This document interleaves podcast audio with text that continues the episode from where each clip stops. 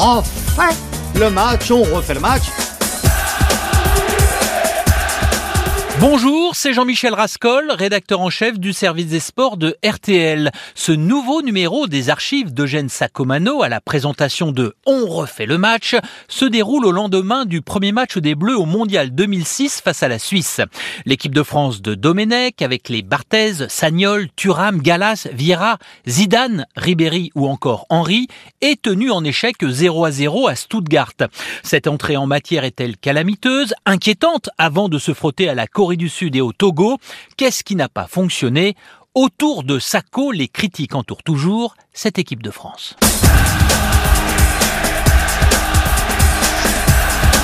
On refait le match avec Eugène Sacomano. Oh, enfin le match, on refait le match ce mercredi soir au lendemain d'un match euh, vraiment, vraiment calamiteux. Mais enfin bon, comme les trois matchs de préparation. Et on refait le match avec euh, de gauche à droite, ici dans notre studio de Bad Pyrmont, avec Bernard Lyons de l'équipe. Salut Bernard Salut Eugène, ça va? Ça va très bien. Le Ah, moral, ça, hein? ça va mieux que... Je garde le moral. Ça va mieux que l'équipe de France. Yves Mérins de Nice Matin. Salut Yves. Salut Eugène, bonsoir. Vincent Duduc en revenant pour la partie radio de notre émission, Bonsoir Eugène. Quel plaisir de le retrouver. qu'on retrouve d'ailleurs tous les soirs dans l'équipe TV. Et puis Pascal Pro, Pascal Pro de TF1 LCI. Salut Pascal. Salut Eugène. Et puis au téléphone, notre ami suisse Romain Glacé. Ouais, bonjour les Gaulois, ça va? Ça va, ça va bien. Et puis Gilles Verdez qui est là aussi. Bonsoir Eugène. D'abord, sur ce match d'hier, certains l'ont trouvé, comme moi, assez calamiteux. D'autres l'ont trouvé, bah, moyen, un peu mieux faire, des circonstances atténuantes. Vincent Duluc Peut-être pas calamiteux, calamiteux est un bien grand mot. France-Mexique était calamiteux. Euh, Peut-être même un peu de France-Chine était calamiteux, mais pour des raisons explicables. Je l'ai pas trouvé calamiteux, j'ai juste trouvé dans une, euh, dans une sinistre euh, ou une funeste continuité. Voilà. Ah, Voilà, J'ai- c'est- c'est- encore une- euh, le dernier buteur de l'équipe de France en phase finale de la Coupe du Monde s'appelle Emmanuel Petit, et depuis il y a quand même beaucoup de choses qui se ressemblent. Ça date de 8 ans quand même. Voilà. Pascal Pro On a l'impression de répéter éternellement, c'est une antienne, c'est la même rengaine que l'Euro 2004, et c'est bien normal puisqu'hier il y avait huit joueurs qui Neuf. avaient disputé France-Grèce au coup de sifflet Ah euh, oui, au, au coup de sifflet, au oui. départ. Vieira était Mis à- blessé en 2004, oui. Alors, euh, Yves Mérins, euh, vous pensez que c'est la raison, ça, le vieillissement de cette équipe? Ah, je crois que C'est oui, l'une des raisons. C'est l'une des raisons, mais c'est pas la seule raison. Et, et il faut pas prendre ça comme un comme un prétexte. Je crois que euh, on est dans, la, dans- comme disait euh, Vincent, dans la continuité. Il fallait pas se faire d'illusions. Euh, là, les masques sont tombés. Et, et je crois qu'on va souffrir euh, au moins le- tout le premier tour. Oui, Lyon. C'est quand même assez extraordinaire. Cette équipe de France était soi-disant préparée, non pas pour la finale du 9 juillet, mais pour ce premier match contre la Suisse, Ah, qui s'est bon finalement avéré être le quatrième match de préparation. Et oui, Verdez, hein, vous vous en souvenez, on a dit que fait-il Domenech? On a l'impression qu'il prépare plus France-Suisse que la Coupe du Monde. Bah, à la sortie, c'est un échec, hein? Bah, C'est-à-dire qu'il faudrait qu'ils se réveillent aussi comme ces joueurs. Euh, moi j'ai été dans le public au milieu des 12 supporters français face à 50 000 Suisses. Euh, j'ai longuement hésité entre l'inquiétude et l'abattement. Là j'ai retrouvé un petit peu de morale, mais il faut se réveiller vite Eugène. Hein. Et Romain Glacé, alors, comment il a trouvé ce match? Ah, il nous a bien glacé, lui. Bah, on, est- on a un petit peu de déception du, du- du côté de la Suisse parce que euh, contrairement au match de préparation, on n'a pas vu le, le rythme, l'enthousiasme qui caractérise cette nouvelle génération d'équipe de Suisse. Une équipe de Suisse qui a vraiment ne voulait pas perdre. Un match nul, ça lui suffisait. C'est ce qu'ils ont été chercher hier. Et du côté de, dans la presse suisse aujourd'hui, l'écho, c'est de dire on aurait peut-être pu. Voilà, il y aurait peut-être un coup à jouer contre cette équipe de Romain, France là. vous, vous nous, Euh, on est vous nous aviez bassiné. Vous nous aviez bassiné avec votre Verdez. 2-0 en faveur de l'équipe suisse. Alors, votre alors, équipe alors. suisse, elle est aussi fatiguée que nos vieux Français. Hein. Alors je pense qu'ils avaient peur de se livrer. Rentrez Vraiment chez vous, de rentrez chez vous. Ah, bah, peut-être qu'on y sera, peut-être qu'on y sera après vous. Hein. Ramenez les camping-cars et rentrez à la maison. Non, mais là, Oui, Verdez, il n'a pas tort. là où Gilles a raison, c'est que, et c'est ça qui est dommage, c'est que le plus mauvais match du tournoi pour le moment, c'est France-Suisse. Et c'est ça qui est terrible d'ailleurs. Il y a eu 0-0, et si c'est pas les Français, Pro, on mais doit- si c'est pas les Français, vous tournez le bouton. Oui, et Pascal Pau, on doit ajouter une chose tout de même, c'est que dans ce premier match, toutes les équipes outsiders derrière l'intouchable Brésil, à savoir l'Italie, l'Espagne cet après-midi, euh, qui encore euh, l'Allemagne bien sûr, L'Argentine, la Hollande, l'Angleterre, tous ont gagné leur premier match, sauf la France. Et Oui. l'Espagne en pleine chaleur, peut-être que le terrain avait été mouillé, on ne sait pas, mais en tout cas en pleine chaleur a fait un très bon match contre l'Ukraine. Oui, Yves Mérins donc. euh, Non, je crois qu'en dehors de tous les arguments qu'on vient d'avancer, Les que- explications, quoi. euh, Ben, je crois que- Différentes explications. le, le système proposé a fait faillite, c'est incontestable. Je pense qu'il y a eu trop peu de, de choses offensives euh, démontrées. Oh. Euh, moi, je suis pas un amoureux comme Vincent de, de la seule pointe avec Thierry Henry. Euh, et je Non, crois mais que c'est pas un problème il nous disait système, encore, cet, il, il nous euh, disait encore cet après-midi qu'il allait trop vite pour les autres. Donc, euh, il, se- il se, il se fait une tout seul, quoi. explication, mais je vais laisser répondre euh, Non, je pense- Vincent. moi je pense que ce qu'on a vu de la préparation et ce qu'on a vu dans ce premier match de phase finale de Coupe du Monde, c'est que, tout grand débat sur l'organisation est quand même souvent un prétexte. C'est un prétexte pour certains joueurs, ça, ça, ça leur permet de se cacher derrière leurs responsabilités.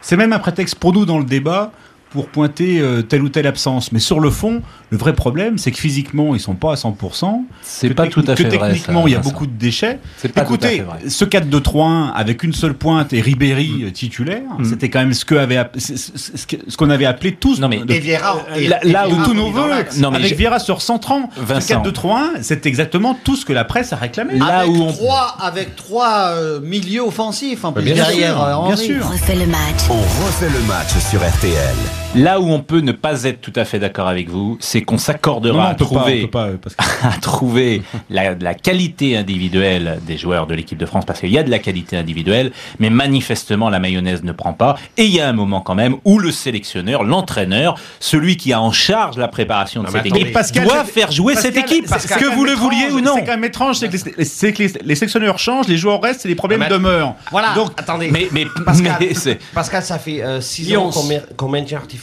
une équipe de morts-vivants. mais non, parce qu'il n'y a pas mieux. Mais il n'y a pas mieux, Ah Bernard. mais il n'est pas rien. il y a La pas- relève, la relève n'est pas là. C'est le seul. De quelle relève vous me parlez Ben non, non, mais là, là, il a raison. C'est le seul, la, seule concession qu'on peut faire à Domenech. Bon, on, on- on- quand même, on va lui reprocher tout de même d'abord de ne pas avoir retenu Julie et quelques autres. Non, non, mais le- deux ou trois. Mais au-delà de ça, c'est que effectivement, il y a un chaînon manquant entre la génération 98-2000 et celle qui suit. Ceux, par exemple, les garçons qu'on a vus à, à- au championnat d'Europe d'espoir au Portugal, bah, sont pas encore prêts. Mais, euh, et j'ai- c'est vrai. on est surtout quand même- sur le- Mais surtout sur le terrain qu'il y a un chaînon manquant quand même, parce que on a vu les Bleus jouer de manière latérale, mais pas pour préparer des attaques, parce qu'ils ne pouvaient pas aller vers l'avant. On les a vus perdre beaucoup plus de duels que les Suisses. On a vu qu'il n'y avait pas de relation milieu-attaque. Franchement, je pense que c'est purement un problème tactique. C'est même pas un problème de joueur, à mon avis. Vincent Mais non, mais c'est Moi, je crois que c'est un problème Non, mais de le, joueur. le problème tactique existe. C'est évident que, que, que la longueur de l'équipe, pour reprendre une expression qu'aiment bien les entraîneurs, c'est-à-dire l'espace qui sépare l'attaquant de pointe Henri du dernier défenseur qui est trop souvent Thuram, est beaucoup trop importante. Oui. Une équipe peut pas jouer si elle, se, si elle se répartit comme ça sur 60 ou 70 mètres. Il faut absolument revenir à un bloc plus compact Bien et une sûr. équipe qui soit Mais je longue alors- de 30 ou alors, 40 par mètres. exemple- en bloc équipe Mais, mais au-delà de ça, c'est une question plus effectivement de bloc équipe que d'organisation. Alors, par Qu'il y ait deux exemple- pointes ou une, ça change rien. Par exemple, là oui, les deux points une, je vais vous dire aussi une chose, c'est que, à mon sens, si Thierry Henry avait eu hier, à côté de lui, sur les côtés, derrière tout ça, Lieb, Reyes, Fabregas ou euh, Bergkamp eh Malouda, bien, peut-être quand même, peut-être Eugène, pas Malouda. Bergkamp. Hein Ou Malouda. non, peut-être, mais quand c'est même, trois, c'est trois qui donnent une vitesse extraordinaire à Arsenal. Peut-être qu'il a eu beaucoup, il aurait eu beaucoup de ballons, Mais je- beaucoup plus de ballons. je- moi, moi, je trouve que c'est un reproche qui est pas tellement fondé parce que pour une fois, alors que ça fait 53 fois qu'ils jouent ensemble et que jamais Zidane a fait une passe d'ess à Henri, vieux refrain, pour une fois, la Oui, relation technique entre Zidane et Henri a existé. Henri le- reconnaît lui-même que cette fois, euh, Zidane l'a vraiment cherché et, l'a vraiment trouvé souvent. puis, et puis, il faut arrêter de parler des absents en équipe de France parce que en équipe de France, ils ont toujours raison. non, mais Parlons de ceux qui sont, Non, mais qui sont c'est- là. je reviens à- à ce qu'on disait tout à l'heure. C'est que on voit cette équipe depuis de nombreux mois. On, ne, on ne voit pas de style dans cette équipe. Moi, je parle pas des joueurs comme vous. Je parle de la mayonnaise. On pourrait quand même voir une, une marque de fabrique de cette équipe. Il y a un moment où un entraîneur pose sa patte sur euh, une équipe. Mais Il y a un moment où les Pascal, enchaînements. il y a- Mais je, je crois Yves même que je crois que la, la, vie- vieillesse est contagieuse parce que moi le, le Ribéry que j'ai vu hier soir c'est pas du tout le Ribéry de Marseille. C'est-à-dire que ah, hormis deux trois actions Euh, euh, écoutez, rapides, en finale de la Coupe de France, Ribéry, il a pas fait un grand match et il jouait à l'Olympique de Marseille. non, mais il avait deux on, on l'a rendez-vous. pas vu, on l'a pas vu. Dans les têtes à tête, on l'a pas vu provoquer. Il a été pas mal euh, hier, Ribéry, il en première période. Il avait deux rendez-vous majeurs dans sa carrière, la finale de la Coupe de France et le match de hier soir. Les deux, il les a ratés. On refait le match. Eugène Sacomano sur RTL. Oui, Pascal Pro. Non, je voudrais dire une chose en marge quand même de cette équipe de France, c'est qu'hier soir, au, au coup de sifflet final, je crois qu'il y avait 19 millions de téléspectateurs qui regardaient l'équipe de France. 14 millions 7. C'est la moyenne, Ouais. mais il y avait 19 Ah. millions à la fin du match. Ah bon. C'est dire quand même, Eugène, et c'est jamais vu pour nous. C'est dire l'attente, l'espoir. On n'a jamais connu un pays comme ça un qui match est à su- 18h, il faut Oui, le préciser. On n'a jamais connu un pays qui s'intéresse autant à son équipe nationale. Euh, jamais. Et hein, qui c'est- vient si peu au stade. C'est- jamais exactement.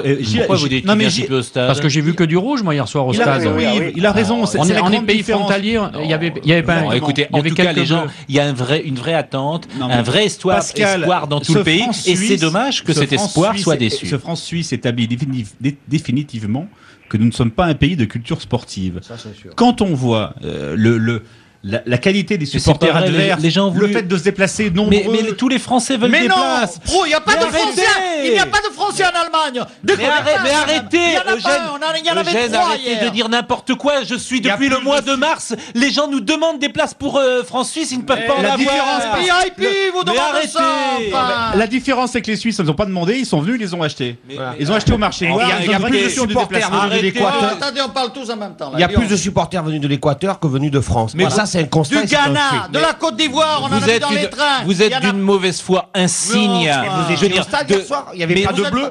Mais laissez-moi terminer au lieu d'hurler derrière un micro. Si vous prenez comme paramètre qu'hier soir il y avait que 10 000 Français dans le stade, 3 000.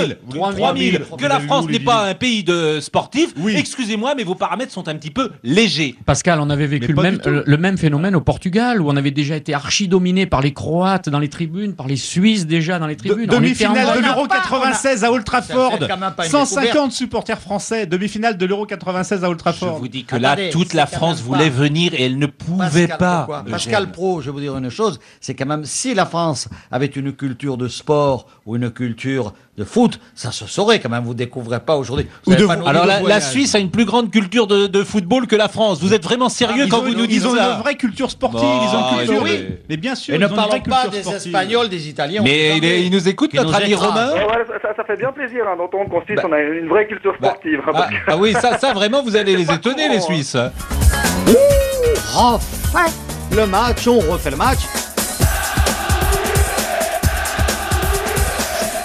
La suite de on refait le match, on oublie l'essentiel, qui est le match de foot et la possible non-qualification de l'équipe de France pour, euh, pour le tour suivant. Enfin, pour euh, les huitièmes de finale. Bon, là, Alors, vous, vous exagérez, Eugène, je vous reconnais bien là. non, mais j'exagère pas. Attendez, si, si la France fait match nul devant la Corée dimanche prochain, à Leipzig, on a très peu de chances de passer le... Non, non, jeune avec 5 points, c'est pas très compliqué de passer. Non, mais vous en, avez, vous en avez que Euh, trois deux. équipes à Oui, 5 que points, deux. ça va être serré. Oui, mais trois équipes à 5 points, après ça se joue à différence de but. Et c'est quand même celui qui rencontre le Togo le dernier jour qui est favorisé dans à ce jeu-là. Alors, quelle est la, la situation de la, de la Suisse, Romain Les calculs qui sont faits dans les journaux ce matin Voilà, les calculs qui sont faits dans les journaux, c'est que ben nous la, la- la prochaine échéance c'est le Togo dimanche, euh, lundi. Donc euh, pour nous c'est simple, c'est si on bat le Togo, ben, on fait un pas décisif euh, en direction de la qualification. Pour nous aujourd'hui c'est plutôt, euh, on est déçu parce qu'on on- on aurait on aurait pu gagner, on aurait pu battre cette équipe de France hier sur le sur, sur le terrain. Là, Mais tout le c'est monde est d'accord. Mathématiquement c'est un bon point pour nous. euh, on, on a plutôt fait un pas en direction de la qualification. hein.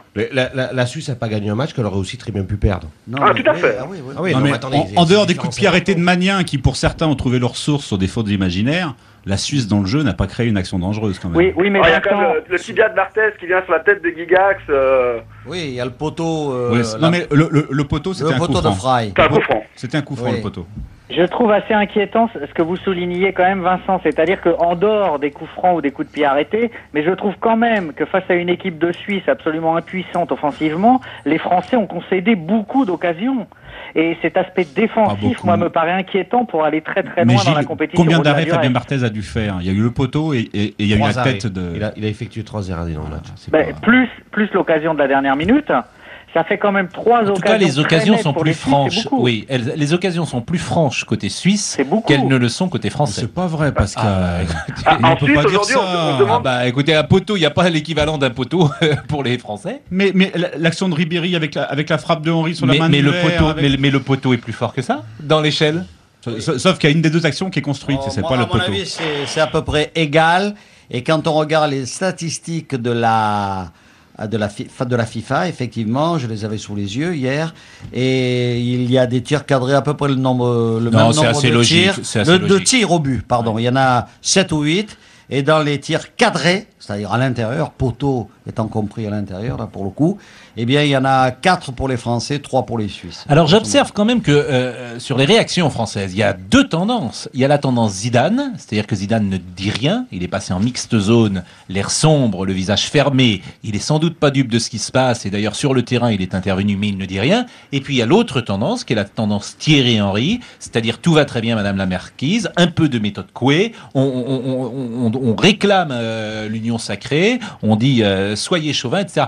Il y a là aussi une petite fracture, me semble-t-il, dans l'équipe de France Alors, entre ce type de réaction. Sauf que Pascal, il n'y a aucun des deux discours qui soit réellement constructif après ce match nul. C'est-à-dire ni le silence choisi par Zidane, ni, les- ni- ni le discours de Thierry Henry, qui est encore venu en conférence de presse cet après-midi, mais qui a, on va dire, qui a digressé euh, sans Ouais. cesse sur, sur le football en général, mais tout en fuyant le vrai sujet de- des faiblesses de l'équipe de France.